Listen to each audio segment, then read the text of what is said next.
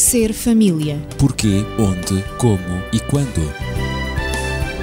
Ser família. Um espaço onde o ser e o ter são a questão. Ser família. Um mundo a conhecer.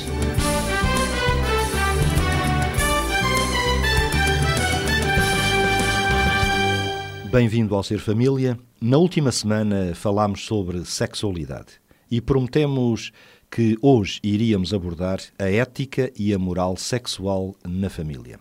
Eu estou acompanhado dos amigos do costume, Daniel Esteves, médico e terapeuta familiar, e Natividade Lopes, na pedagogia. E eu coloco já uma primeira questão para lançar a nossa conversa de hoje ao Dr. Daniel Esteves, e a questão é a seguinte: será que podemos falar de uma ética sexual? Tudo depende do nível a que nós quisermos colocar a questão. É evidente. Se colocarmos a questão apenas a um nível de biologia, apenas a um nível, portanto, de células e de animal, digamos, nós não temos ética. Uhum. É e se olharmos para qualquer comportamento sexual por parte de qualquer animal, ele não está dependente da ética salvaguardam-se pequenas exceções que eventualmente podemos conhecer de uma certa fixação de um animal noutro e, portanto, quase que a exigência da fidelidade e da exclusividade. Mas Há termos... grandes exemplos no mundo animal. Exatamente. Mas, em termos normais, um animal não está dependente disso. Uhum.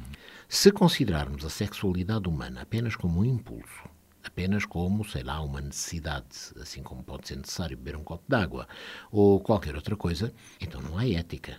Infelizmente, muitas vezes, porque se pretende fomentar uma cultura que baseia a sexualidade ou que a restringe apenas e tão só a um aspecto lúdico, então nessa altura não há ética. O chamado amor livre, que terá feito escola há umas dezenas de anos atrás de uma forma surpreendente e que hoje existe e é apresentado de uma forma passivamente aceite por todas as sociedades, quase sem se questionarem da sua validade. Quando questionamos a validade, entramos numa outra esfera Entramos na esfera do inteligente, entramos na esfera que é fundamentalmente uma esfera humana.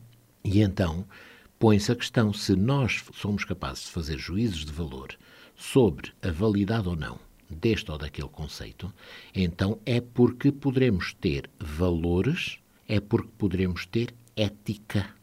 Sendo a sexualidade algo que está tão profundamente ligado ao nosso prazer, às nossas emoções, inclusive à vida, então necessariamente que os valores éticos que podem estar em causa na análise dessa sexualidade deverão também contemplar áreas múltiplas e algumas delas muito profundas da existência de cada um. Daí que, não há dúvidas, poderemos dizer que há uma ética sexual. Quando passamos para a esfera superior do homem para a esfera inteligente e que somos capazes de avaliar valores, criar valores, potencializar valores. Porque o ser humano é um ser racional. É um ser racional. É um ser responsável, com e responsabilidade. Como, e como dissemos no programa anterior, o maior órgão sexual do homem é o cérebro, não é mais nada. Claro. E como tal, no cérebro pomos em equação a validade ou não validade deste ou daquele conceito, deste ou daquele comportamento.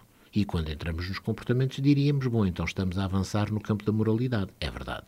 Porque não é possível nós vivermos numa sociedade, como alguns pretendem, neutra no sentido de valores, porque se assim fosse, então viveríamos numa selva completa no campo do comportamento. O comportamento só não é uma selva e só pode haver respeito de umas pessoas pelas outras quando essas pessoas interiorizam valores e, como tal, condicionam comportamentos. Se a sociedade fosse exatamente aquilo que acabou de ser eh, descrito, a própria sociedade iria sussurrar, iria desintegrar-se, com certeza. Completamente, completamente. Quando Deixaria somos, de ser uma sociedade humana. Quando somos confrontados com comportamentos, portanto, mais animalescos por parte de determinados predadores, chamemos-lhe assim, humanos, o que nós estamos em presença é de comportamentos que perderam a capacidade de serem controlados pela esfera inteligente superior do ser humano. E se todos nós, por hipótese, hipótese terrível, não é? tivéssemos um comportamento desses, não há dúvidas que a sociedade já tinha acabado. A humanidade já se tinha autodestruído. Vamos agora transportar estas ideias eh, para o aspecto da escola, das crianças e a natividade que tem estado muito calada, em silêncio, a escutar toda esta reflexão. Qual a tua reação? Eu começaria por mostrar o meu lado feminino. E é por é, isso que estás aqui também. É por isso que estou aqui também. O meu lado feminino leva-me a repetir um pensamento que eu gosto muito. Não conheço o autor, mas esse pensamento diz que a sexualidade desprovida de ética e de moral é como um jardim sem flores, um céu sem estrelas e uma vida conjugal sem filhos. Eu gosto, acho poética é esta poético, linguagem. Mas tem muito de verdade. Não é? Mas tem muito de verdade. E quando eu falo aos meus alunos sobre a ética ou sobre a moral, eu sinto, eh, seja ética ou moral sexual, seja outro tipo de moral, não é? Fala-se na ética política, na ética profissional, na ética desportiva, na bioética, na ética médica, na ética religiosa, etc. E claro que depende da idade dos alunos, mas com crianças mais pequenas é um pouco mais difícil. A linguagem tem que ser descodificada. São conceitos um tanto abstratos para eles. Depende também da evolução, do desenvolvimento do seu raciocínio lógico, não é? Mas de qualquer modo, Há um autor, que é o Fernando Savater, que tem um livro que eu aprecio muito, que é A Ética para o Meu Filho, em que ele diz, e é assim mais ou menos que eu explico, sobretudo aos meus alunos adolescentes. A ética não se preocupa em saber como se alimentar melhor, qual a maneira de se proteger do frio ou o que fazer para atravessar um rio sem se afogar. Claro que todas estas questões são muito importantes, sem dúvida, para a sobrevivência em determinadas circunstâncias. Mas o que interessa à ética, diz Savater, é como viver bem a vida humana, a vida que transcorre entre os humanos.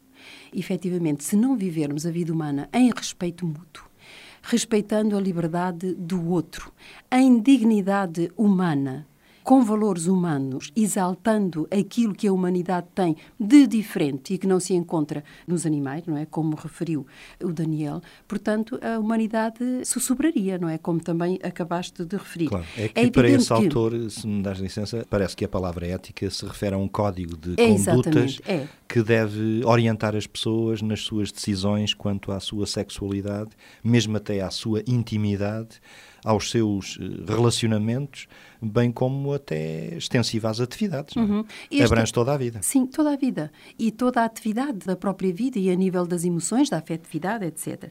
Portanto, há outros autores por outro lado, que usam o termo moral. Este, o Savater, relaciona muito ao código de conduta, não é? Exato. Há outros que usam o termo moral para os códigos de valores. E ali, portanto, nós vemos valores diferentes, valores específicos. Ora, o termo ética procura buscar os valores universais, que seriam válidos no âmbito da humanidade como um todo e não apenas como um grupo específico. A ética refere sempre ao que um determinado grupo social entende como que deve ser o bom comportamento humano. Sendo assim, sim, sim. as discussões sobre a ética referem-se aos modos de valorizar os próprios comportamentos, tanto os nossos, não é, como também das outras pessoas. E também a própria ética dá os parâmetros que servem para orientar essas ações.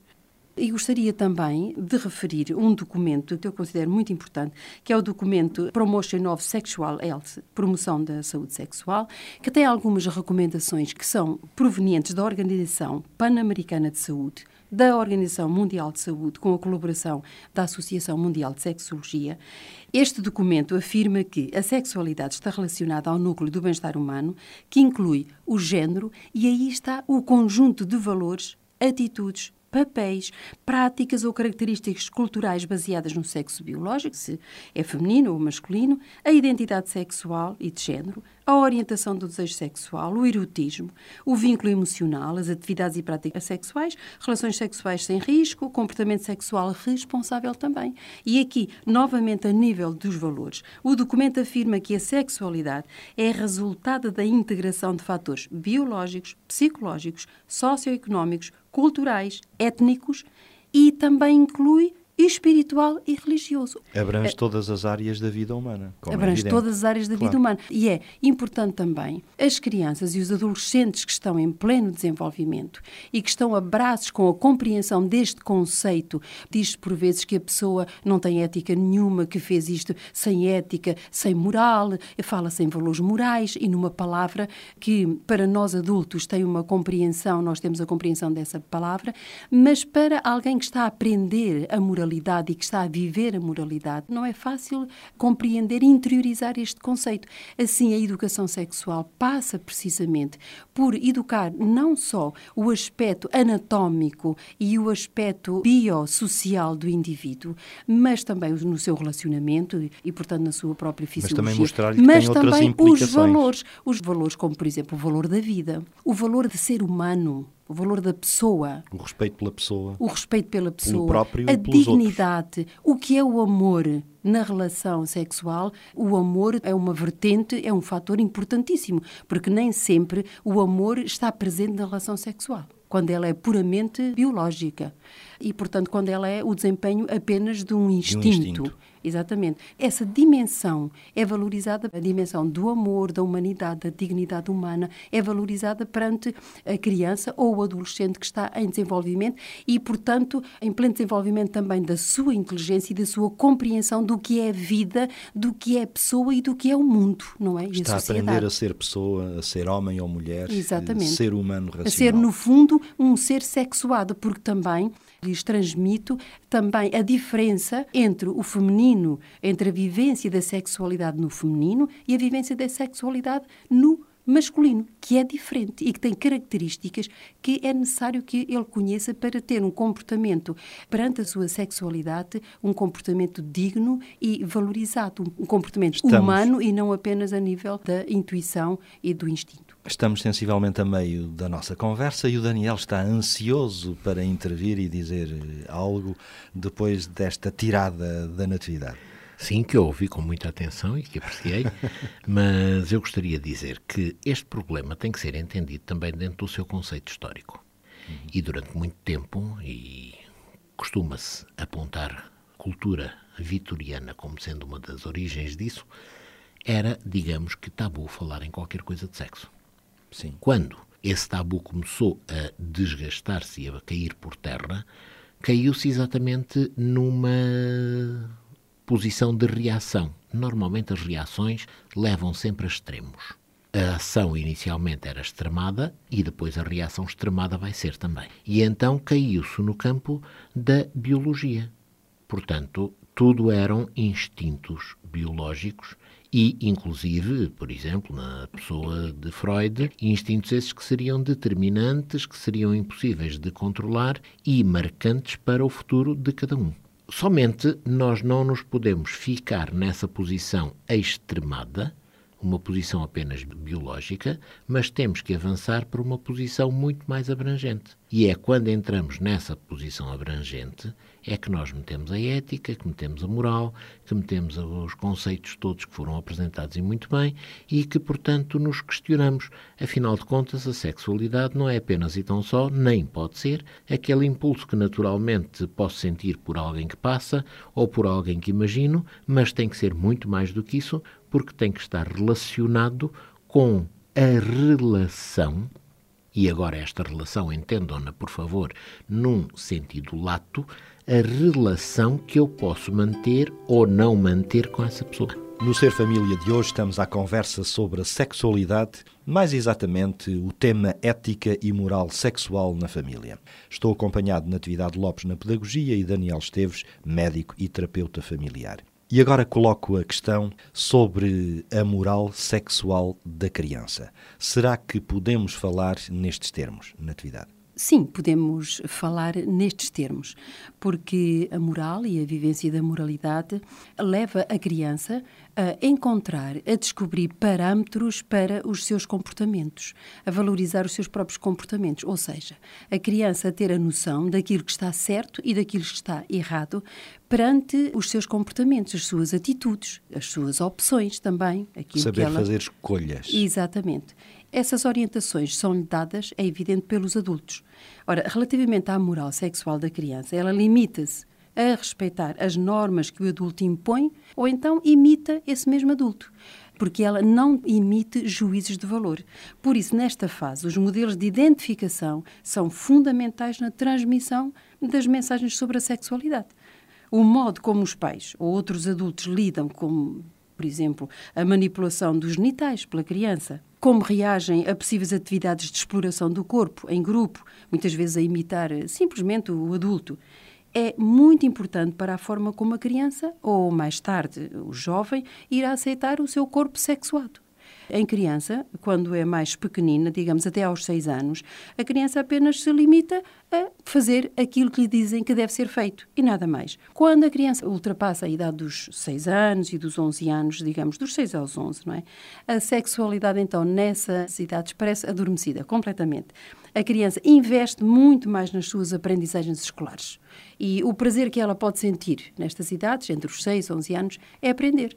Aprender e cumprir as regras. Aquilo que os adultos, seja o professor, os pais, enfim, as figuras adultas Estarão como que alheios à sexualidade. É, as experiências ocorrem num contexto de aprendizagem e de prazer na aprendizagem a comparação. Estão a descobrir exemplo, o mundo, não é? Exato, na sua aprendizagem. A nível da sexualidade, elas estudam, elas fazem a comparação dos corpos e dos órgãos genitais entre companheiros do mesmo sexo. Assim permite à criança um melhor conhecimento do seu próprio corpo. A é diferença entre o masculino, o feminino, elas brincam aos médicos, que se pressupõe pode ser uma própria exploração do corpo do doente e a experimentação de papéis sociais futuros. As meninas assumem papéis eh, sociais eh, no de feminino, enfermeiras. de enfermeiras, de médicas e os rapazes eh, também no masculino. E, portanto, é através destas atividades que as crianças aprendem muito sobre o seu corpo. Não só sobre o corpo, mas também sobre as relações, porque não é sério. É? E, portanto, tudo isto é uma preparação para o futuro erótico da criança. Podemos pensar que elas estão simplesmente a brincar, mas não. Há toda uma pedagogia envolvida na manipulação que elas fazem do corpo do doente e, portanto, na diferenciação do sexo, na identificação da própria imagem, não é? Que elas estão a ver e a notar as suas diferenças. Tudo isso Depois, contribui para o desenvolvimento da própria sim, criança. Exatamente. Depois, pela aquisição do raciocínio lógico, a criança entre os 6 e os 11 anos tem novas capacidades de lidar com o real e desenvolve também competências básicas que garantem a autonomia motora e também a autonomia no seu relacionamento. Assiste-se nestas idades a um crescente pudor com o corpo perante os adultos. E também assistimos muitas vezes às inibições, elas têm vergonha de se expressar, de terem expressões sexuais. Isso atinge o seu auge na pré-puberdade. O grupo começa então a assumir um significado especial na partilha destas experiências, nomeadamente com um caráter sexual. Portanto, quando se fala, por exemplo, quando o menino quer dizer que sente uma atração por uma menina, ele esconde isso mesmo, porque sente-se muito envergonhado, não é? Aquela é especial, não é? Sei lá, está a começar a lidar na, com, os sentimentos, com os, os primeiros sentimentos. Exatamente. A primeira atração, não é? Atração, mas ele esconde, quer à professora, quer aos colegas, quer também em casa, não é? Não quer que ninguém saiba. Portanto, aí ele inibe-se, tem vergonha ainda de lidar com essa realidade. Depois, a moral sexual é também interiorizada e aceita pela criança nesta fase de uma forma conformista. Portanto, aquilo que dizem que deve ser é aquilo que ela acha que é justo que seja assim. Portanto, os adultos são os modelos de transmissão de valores e atitudes privilegiados. Julgo que é isso que devemos sublinhar em grande parte, em que os adultos são efetivamente modelos sempre para as crianças, os adolescentes e os jovens. E também da parte dos adultos deve de haver toda uma maneira natural de lidar com os sentimentos da criança, claro. Eh, com porventura alguma atração que nós sintamos que a criança tem por uma outra de sexo oposto, Fazer especificamente. que isso é absolutamente, é absolutamente natural, natural não é? Não ridicularizar. Claro. O que de facto também interfere muito com a autoestima da criança e com a noção que ela tem da sua própria sexualidade. Julgo que o Daniel também está de acordo com estas noções. Sim, e eu gostaria de acrescentar mais qualquer coisa. Infelizmente, a nossa estrutura social, fundamentalmente a nível de família, tem vivido, portanto, fases muito pouco inteligentes, chamemos-lhe assim. E porquê? Porque de algum modo, não há possibilidade de desmentir a sexualidade. Cada um dos seres humanos vivos é resultado de sexualidade. É evidente. Portanto, Quando eu tenho um filho, esse filho é resultado da expressão da minha sexualidade e da sexualidade da mãe que ele teve. Ora, o que sucede é que muitas vezes na família se pretende esconder, escamotear completamente essa sexualidade. E esquecemos-nos que estamos a lidar com jovens, com crianças, que têm uma avidez tremenda de saber. Vamos, por hipótese, considerar o seguinte cenário. Nunca se diria absolutamente nada a uma criança acerca das estrelas nunca se tocaria nesse assunto, nunca se daria qualquer tipo de informação. A criança chegava à noite à rua, olhava para o céu e perguntava o que é aquilo, aquelas luzinhas. Menino, naquilo não se fala. Aquilo é muito feio. Não se diz absolutamente nada. O que é que nós estaríamos a permitir ou a fomentar? Que esta criança tentasse ir buscar a outras fontes o conhecimento do que era uma estrela. Ora, isto passa-se e passou-se, infelizmente, em relação à sexualidade. Procurou-se escamotear a informação, não se deu em devido tempo e no local concreto que deveria ser sempre a família, e então a criança, na sua avidez, e porque cresceu na ignorância e pretende ultrapassar essa ignorância, muitas vezes vai à procura de outras fontes de informação que encontra nos amigos. O que é muito grave na medida em que esses amigos não lhe vão dar uma informação correta, ou seja, não a vão educar. Porque também estão mais ou menos ao mesmo nível dele. Porque também eles próprios passaram por carências semelhantes. E, estão e portanto, há deformações, há informações erradas, mitos que se transmitem como sendo muito válidos e que na realidade não valem nada. Ora, isto tudo seria evitável se, em cada momento, a família, como estrutura base, que vive a sexualidade e a vive de uma forma responsável, soubesse transmitir à criança as informações que saciassem sua necessidade. E essas informações seriam veiculadas sempre rodeadas por aqueles valores que permitem depois à criança moldar o seu comportamento no futuro próximo ou no futuro longínquo. É assim no seio da família que tudo deve começar e desenvolver-se. É assim no seio da família que a educação sexual deve ser dada. E aquelas famílias que eventualmente não o fazem porque delegam em outras estruturas, e reparem. Como, por exemplo, a escola. A escola, Quanto a mim, estão a perder uma ótima oportunidade de estarem presentes e contribuírem para um saudável desenvolvimento dos seus filhos. Estão a perder mesmo até um privilégio, uma um honra. Um privilégio, uma honra, é verdade. Durante algum tempo não se deu informação. A informação era colhida na rua. Depois achou-se que se deveria dar informação e houve estruturas, fundamentalmente estruturas a nível espiritual, que procuraram, portanto, igrejas e grupos religiosos que procuraram suplementar aquilo que não era dado em casa casa ou complementar, como queiram chamar, dando alguma informação. Os pais demitiam-se, bom, a igreja que ensine. Mas, entretanto, depois esse ensino também não era suficiente, nem todas as pessoas vão à igreja, nem todas as pessoas, portanto, estão presentes nessas possíveis ações de formação, de tal forma que agora a escola é que tem que dar a educação sexual. Ora, a escola, quanto a mim, dá formação em termos de informação não dá formação em termos de valores. E se os dá, a questão que se põe é: será que esses valores são coincidentes com os valores da, da família, família, de base de onde essa ou essas crianças provêm? Porque pode chocar com os valores Exatamente. familiares. Exatamente. E pergunto-me se será uma boa opção pensar-se que se transfere, se delega na escola a responsabilidade de.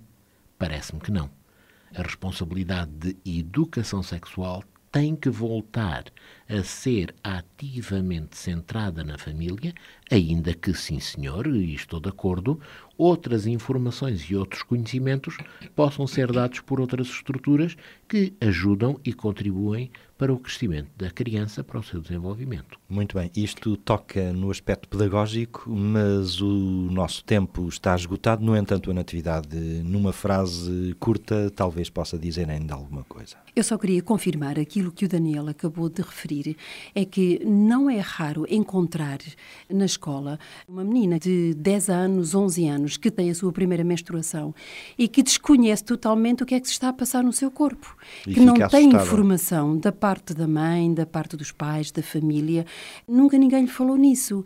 Ainda continua a registar-se casos como este que acabei de apresentar. Portanto, é absolutamente importante, é fundamental a preparação da criança para estas alterações.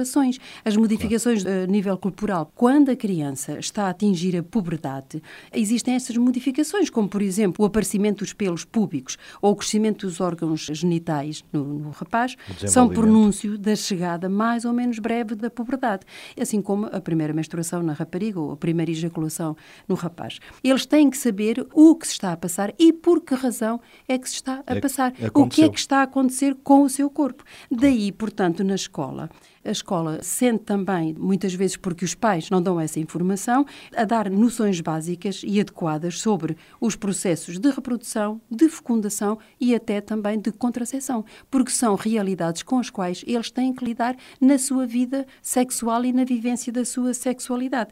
E, claro, sem nunca omitir o aspecto da moral sexual, mas como nós vimos, a moral está no campo dos valores e esses valores devem ser transmitidos em primeira mão, em primeira forma, na família. E então, de uma forma decorrente, são transmitidos depois, complementados na escola. Portanto, com adultos diferentes que não a sua família, os seus pais. Porque cada família vive a sexualidade à sua maneira, na sua intimidade e sempre diferente. Mas o nosso tempo esgotou-se e lembro que estivemos à conversa com Natividade Lopes e Daniel Esteves, ela na pedagogia, ele médico e terapeuta familiar. Se nos quiser contactar e colocar as suas questões, as suas dúvidas, ou mesmo fazer comentários e sugerir temas para serem aqui conversados, o nosso telefone 219 106 310. Voltaremos na próxima semana. E passe bem. Ser família. Porquê, onde, como e quando. Ser família. Um espaço onde o ser e o ter são a questão. Ser família. Um mundo a conhecer.